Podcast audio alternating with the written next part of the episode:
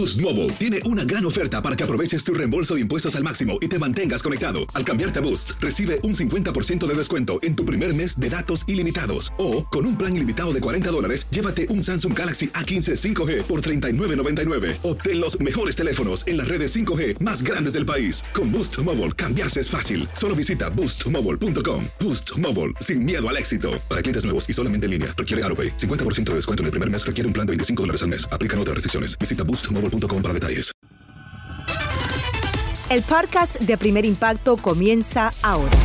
Con lo último en noticias, en películas, clima, curiosidades y mucho más.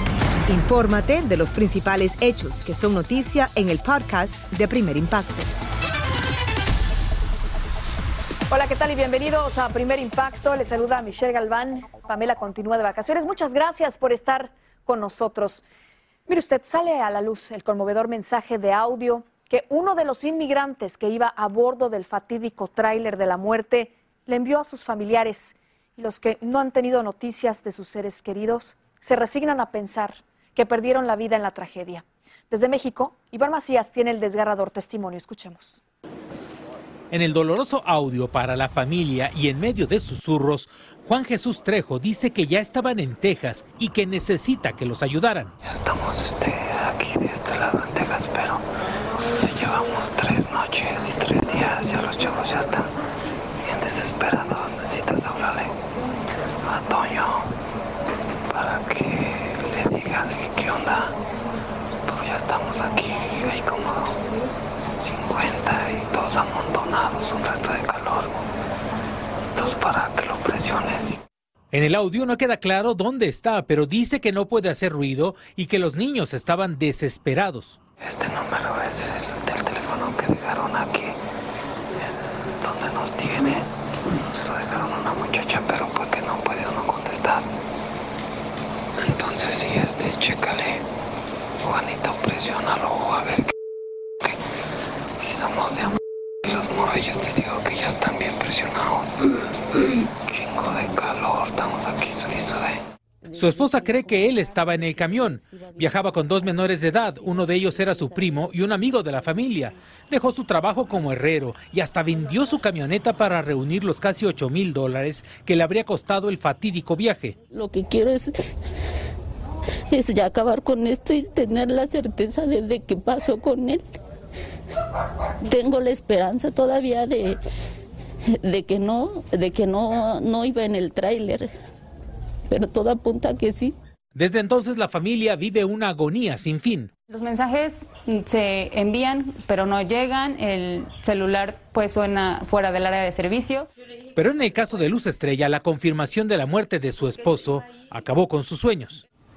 Yo no les he dicho nada, pero mi hija cuando me ve llorar me dice, mamá, no llores. Mi mamá va a regresar pronto, dice. Los testimonios de los familiares de quienes habrían muerto en ese camión coinciden en que perdieron comunicación con ellos desde el pasado domingo y con el paso de los días, las esperanzas de que les llamen para decir que están bien disminuyen a cada hora. En Ciudad de México, Iván Macías, primer impacto. Seguiremos al pendiente. Muchísimas gracias, Iván.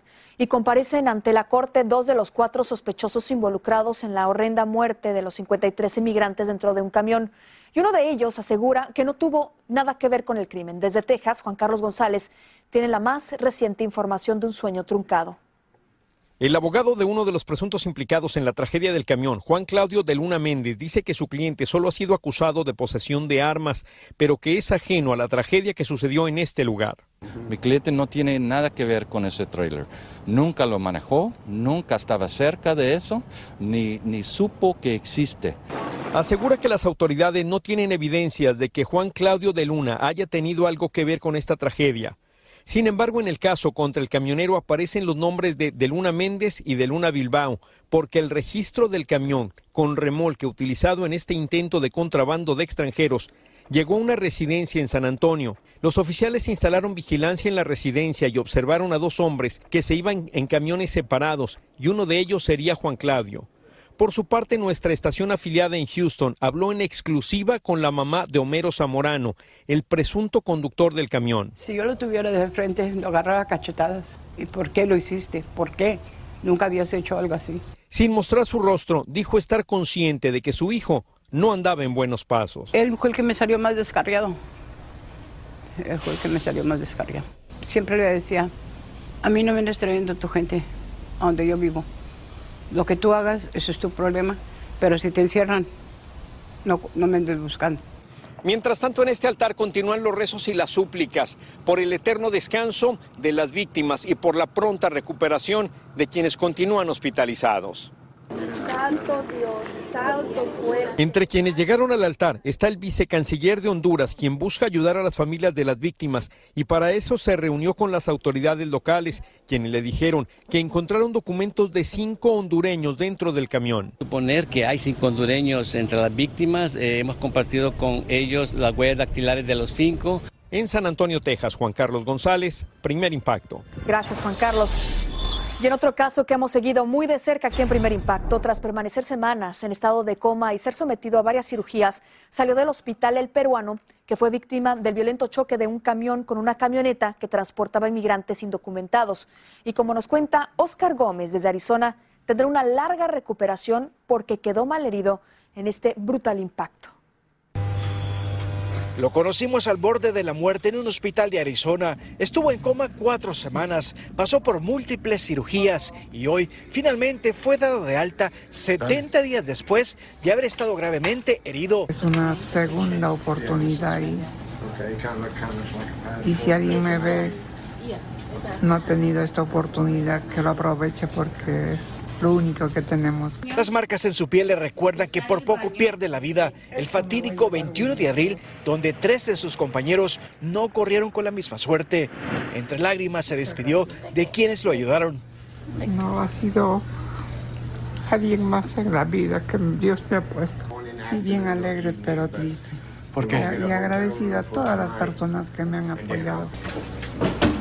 Con dificultad para caminar logró subirse a una camilla para luego ser llevado a un vehículo que lo traslada hasta el estado de Georgia, donde su hermana lo está esperando. Me voy a casa de un familiar y de alguna manera alegre, pero también con un poco de tristeza. Dice que hace como 19 horas, un poco un día hasta el día de mañana, va a parar en un lugar, descansar y este van a seguir el procedimiento hasta llegar a, a Georgia. Richard viaja acostado porque aún no se recupera por completo. Al llegar al estado de Georgia, deberá ser atendido por médicos para continuar con la recuperación. Necesita seguir este, unas cuantas citas con los doctores y como él no va a poder regresar para acá, que todo puede ser por teléfono. Que te vaya bien. Quintanilla es el último de cuatro inmigrantes que estuvieron hospitalizados en Arizona. Mientras tanto, el accidente donde viajaba Richard está siendo investigado por el Departamento de Seguridad Nacional como tráfico de personas. Hay un hispano arrestado quien enfrenta múltiples acusaciones. Richard nunca fue custodiado por autoridades federales, por lo que pudo salir del hospital sin ningún inconveniente. En Mesa, Arizona, Oscar Gómez, primer impacto. Gracias, Oscar. Y una nueva caravana compuesta de miles de migrantes partió de la frontera sur de México. La mayoría son centroamericanos y venezolanos que exigen permisos temporales y medios de transporte para atravesar el país con seguridad, ya que temen ser víctimas de una tragedia como la que provocó el tráiler de la muerte en Texas. Esta es la tercera caravana con mayor número de personas que sale en busca del sueño americano.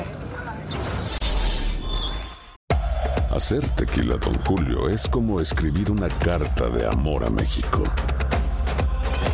Beber tequila, Don Julio, es como declarar ese amor al mundo entero. Don Julio es el tequila de lujo original, hecho con la misma pasión que recorre las raíces de nuestro país. Porque si no es por amor, ¿para qué?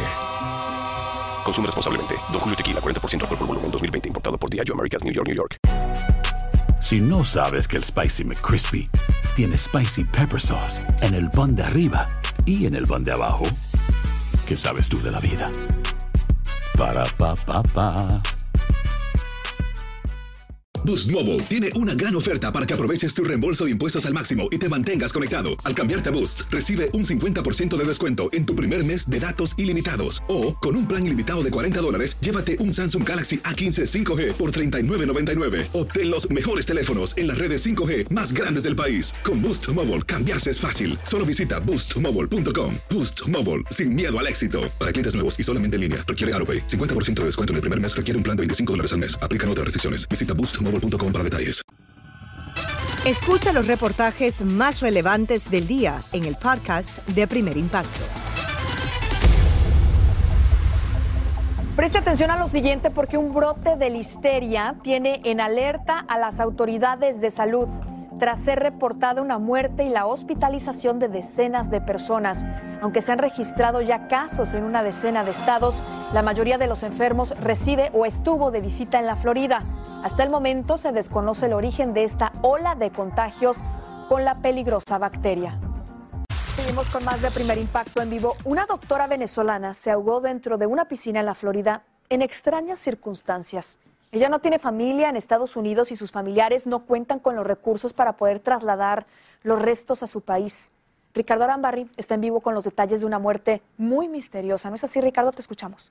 Muchísimas gracias, Michelle. Sin duda, las circunstancias que rodean su muerte son un verdadero misterio. Oficialmente, no se sabe si fue un homicidio, un suicidio o simplemente un accidente. En todo caso, las autoridades están investigando lo que pasó. Mientras tanto, la comunidad venezolana en Estados Unidos está buscando ayuda para repatriarla. Flor Karina Contreras tenía 27 años. Era doctora y así es como la recuerda su familia, en momentos felices que compartieron. Pero el jueves 23 de junio todo eso cambió. Vino a la Florida con unos amigos a pasar unos días en una casa que alquilaron en Loshahachie, a una hora y media al norte de Miami. Esa noche todos estaban en la piscina. Tres de la mañana los demás se fueron a dormir y le dijeron vete a dormir que ya es muy tarde, tú no sabes nadar. Según describen, ella les dijo que estaba relajada y que se iba a quedar un rato más, aparentemente descansando sobre un flotador. Se cree que ella se montó en el flotador, ¿verdad? Se quedó sola en la noche, me, me, imagino que se quedó dormida porque estaba cansada, venía de viaje y cuando se despertó se cayó en el agua y ya no sabía nadar y se ahogó. Al menos esa es la teoría que se maneja por ahora, mientras el caso sigue en investigación. De hecho, la policía no ha determinado todavía si se trata de un homicidio, suicidio o accidente, ya que están esperando los resultados del examen de medicina forense. Un accidente terrible, era una muchacha buena, una muchacha sana, de buena familia. Flor Karina proviene de El Cobre, un pequeño pueblo de los Andes de Venezuela cerca de la frontera con Colombia. Se trata de una comunidad mayormente agrícola, donde, según nos dicen, todos la conocían y la querían. Su familia no tiene ni visa ni medios para viajar. Yajaira era amiga de ella desde la infancia y por eso se unió a la causa para repatriar el cadáver de Flor Karina. Lo que más nos pide su familia es que ayudemos a enviar su cuerpo para que ellos puedan darle santa sepultura en su tierra. Hablé con los familiares de Flor Karina. Estamos angustiados, ya no sabemos qué hacer. ¿Qué buscan ustedes ahora? Les pedimos encarecidamente que por favor nos ayuden y nosotros sabemos que ella va a estar aquí con nosotros, con la ayuda de todos ustedes. Muchas gracias y Dios los bendiga. Pero eso no es tan sencillo. Hay una serie de trámites del forense, de la funeraria y del transporte que cuestan dinero. Hasta ahora han recaudado más de 4 mil dólares, pero están aún lejos de lograr la cifra necesaria.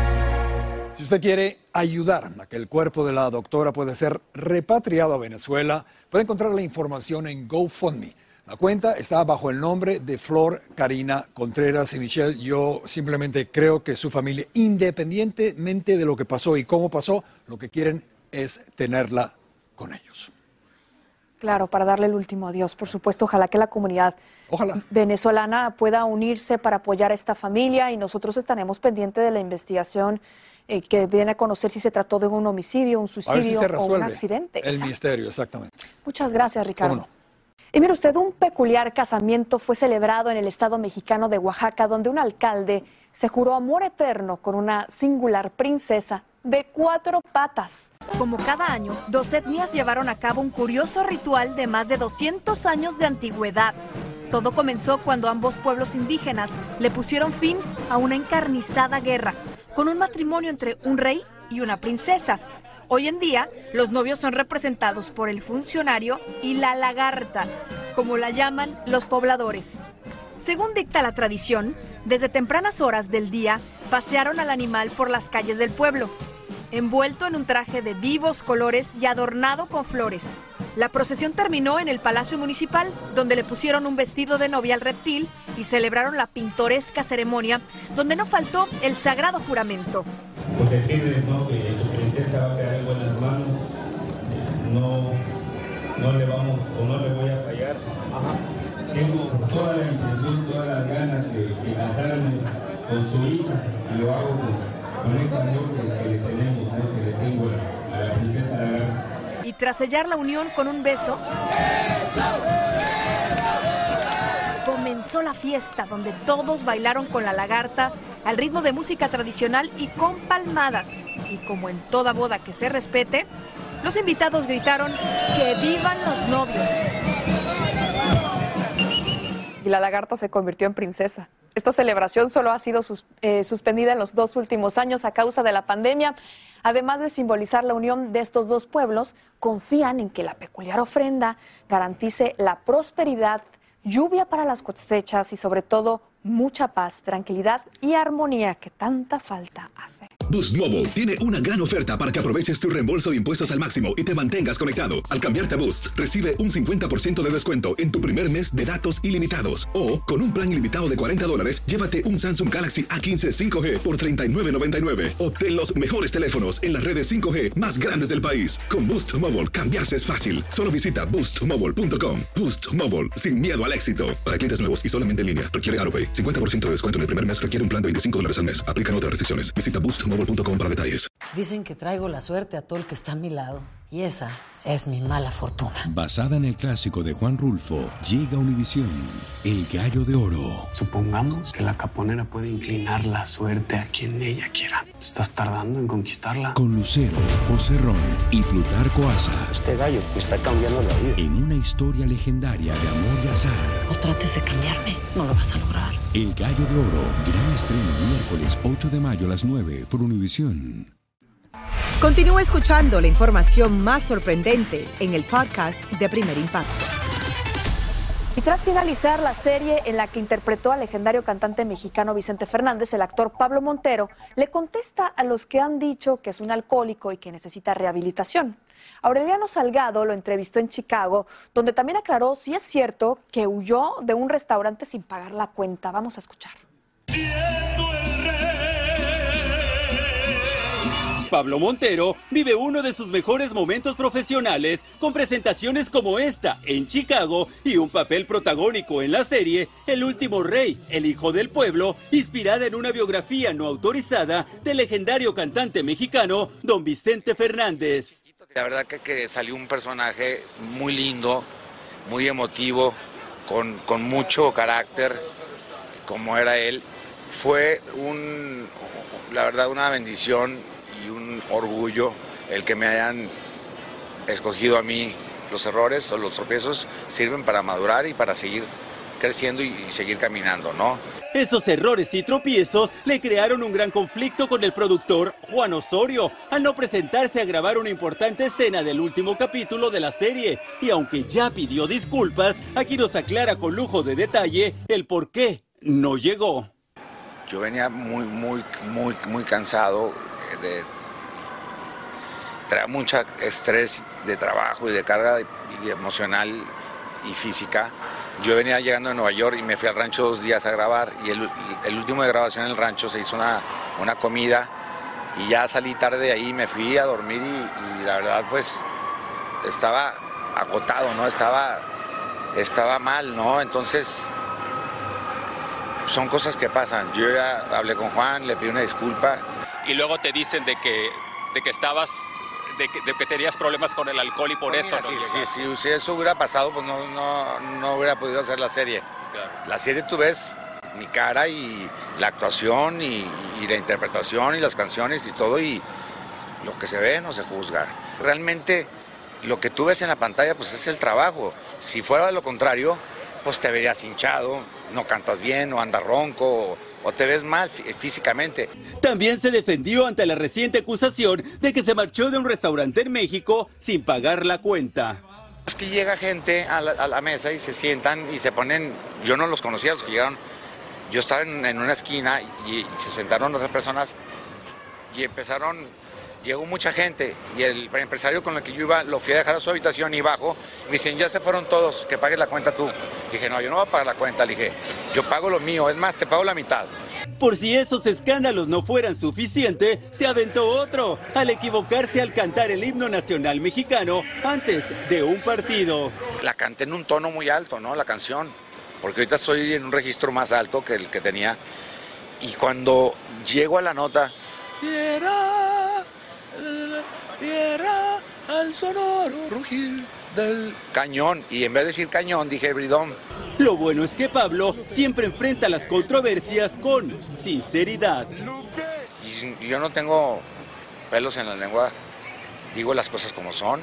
Y así soy, siempre cuando pasa algo bueno o malo doy la cara y estoy aquí para hablarlo. Y, y aparte tú eres una persona que, que te estimo y que te tengo un cariño especial porque tú eres la primera persona que me, me entrevistó aquí en Chicago. El cariño es mutuo, Pablo, y te agradecemos por aclarar estas polémicas ante nuestras cámaras. En Chicago, Aureliano Salgado, primer impacto.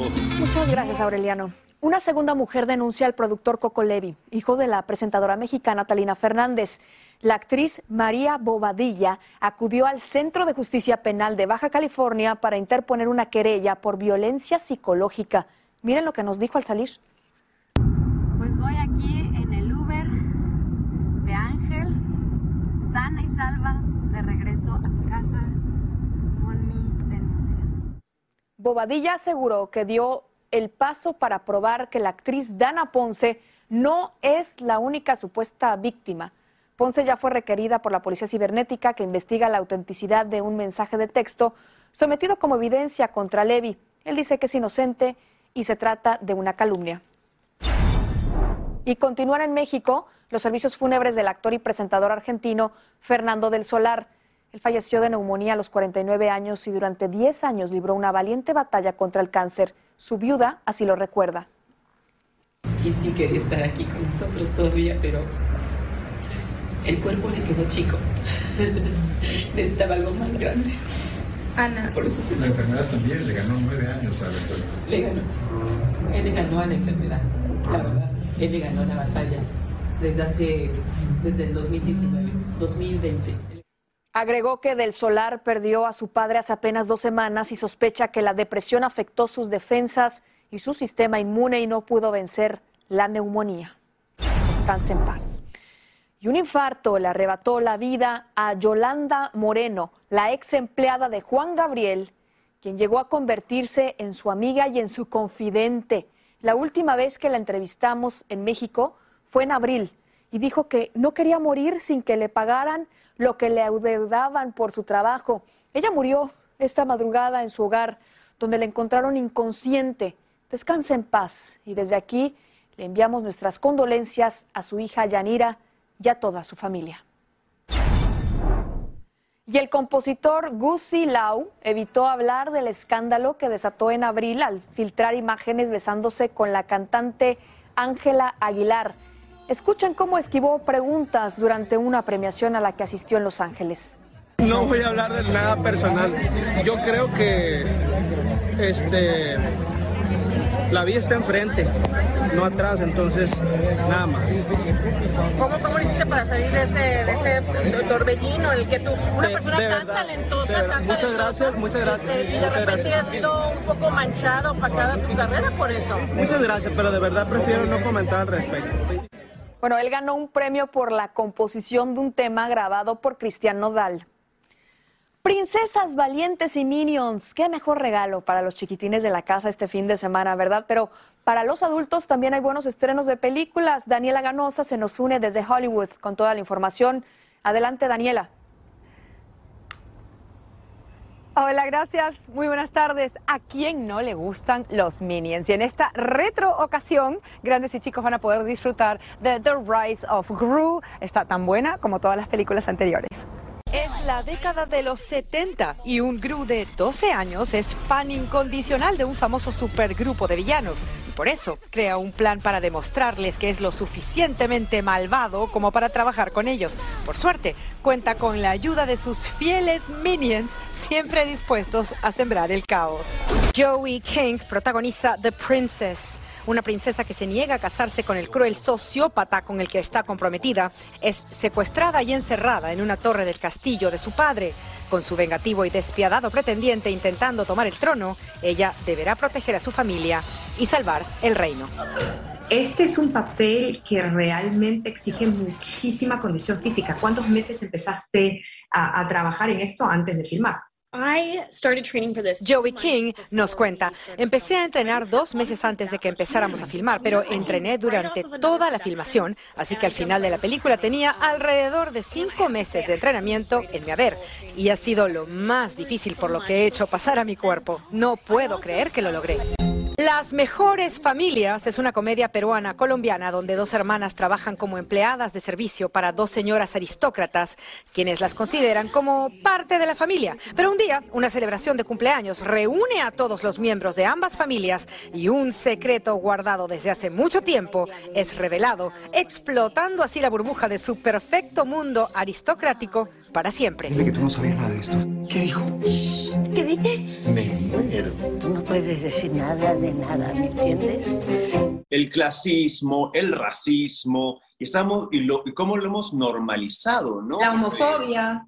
La homofobia, eh, y lo hemos normalizado porque también es un sinónimo, perdón, sinónimo de estatus, ¿no? Ser blanco era más que suficiente para poder entrar a discotecas. Y la película toca un tema que podría considerarse melodramático, que es el, embarazo de, la empleada. Es un tema de estatus, es un tema de, privilegio y cómo lo hemos normalizado y, estamos ocultando, ¿no? Ocultamos que realmente dentro de esto estamos hablando de abuso o, o hasta violación. Si nos exponen nuestras culpas con comedia, es más fácil aceptarlas y esto es lo que hace esta sátira genial. Que pasen un excelente fin de semana del 4 de julio. Regreso con ustedes al estudio. Así termina el episodio de hoy del podcast de Primer Impacto. Encuentra episodios nuevos de lunes a viernes, primero en la aplicación de Euforia y en todas las plataformas de podcast. Como siempre, gracias por escucharnos.